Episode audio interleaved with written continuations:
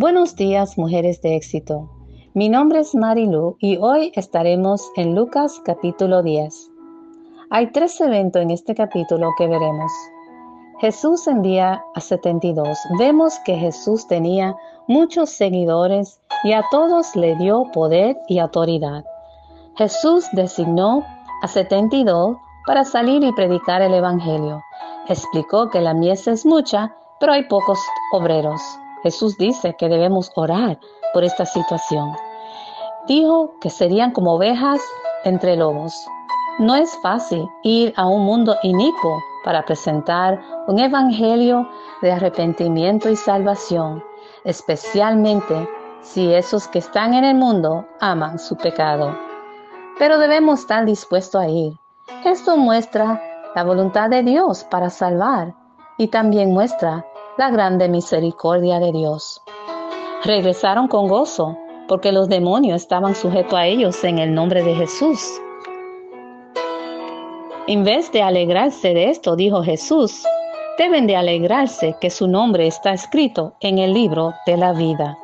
Jesús dijo, yo vi a Satanás caer como un relámpago del cielo. Por eso les he dado a ustedes autoridad sobre serpientes y escorpiones y sobre todo el poder del enemigo, y nada les hará daño a ustedes. Jesús dijo esto porque los demonios siempre estuvieron sujetos a Él, nunca fueron iguales o superiores a Él.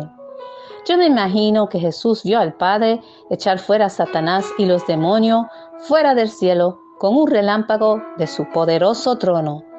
Desde que se rebelaron contra Dios, fueron echados del cielo. Pero tener nuestro nombre escrito en el libro de la vida, solo podía hacerse mediante un sacrificio perfecto, aceptando el sacrificio de la sangre de Cristo. Si nuestro nombre está escrito allí, tenemos vida eterna que no teníamos antes. Es de este hecho del cual Jesús quiere que estemos alegres. El buen samaritano. Un maestro de la ley se acercó a Jesús y le preguntó una pregunta. Jesús, ¿qué puedo hacer para tener vida eterna? Jesús le respondió, ama al Señor Dios con todo tu corazón y a tu prójimo como a ti mismo. Pero el maestro de la ley quiso justificarse aún más, creyendo que él era perfectamente justo, y preguntó, ¿quién es entonces? Es mi prójimo. Jesús contestó esto con una parábola. Dijo que en un camino un hombre fue robado y golpeado y dejado casi muerto. Un sacerdote de la ley pasó por allí, lo vio y cruzó la calle y siguió adelante. Un levita, de los que adoran a Dios en el templo, lo vio, cruzó la calle y siguió adelante. Después pasó un samaritano.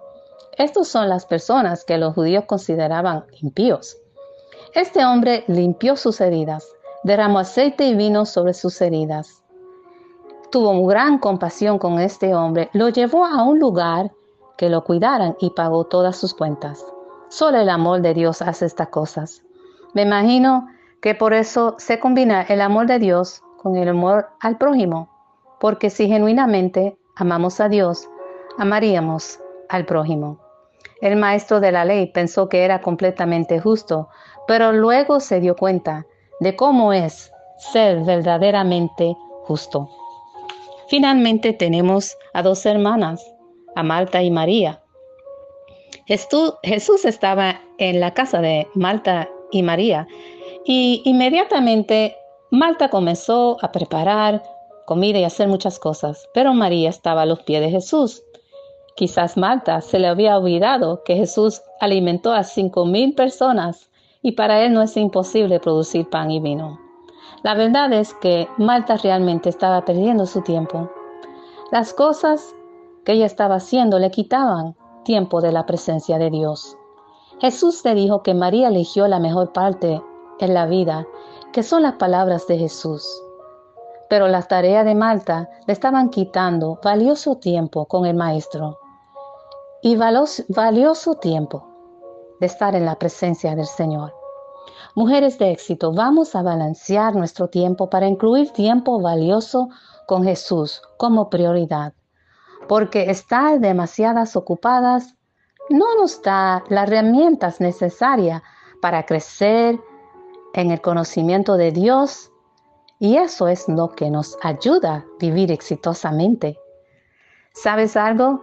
Yo creo que Dios puede ayudarnos a usar la sabiduría para hacer las cosas que necesitamos hacer con prudencia y a tiempo.